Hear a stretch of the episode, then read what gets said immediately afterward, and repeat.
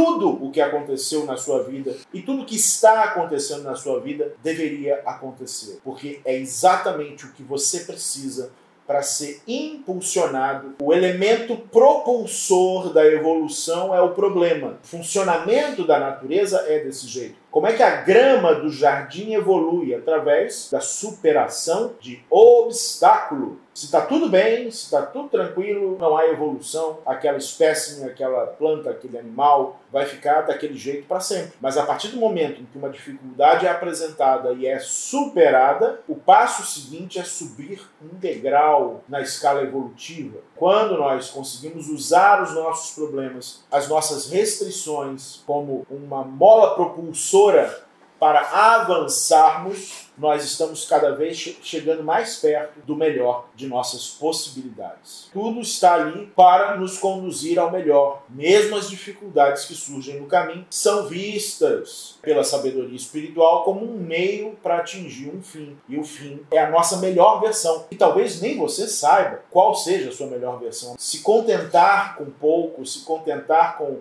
o que é medíocre está longe de ser o objetivo da sua existência. Todos vocês podem chegar no ponto máximo dessa existência. É preciso empenho, disciplina, aprendizado. O fato é que todos os nossos problemas, todos os nossos obstáculos, todas as nossas relações, inclusive aquelas que não deram certo, são meios para o nosso desenvolvimento.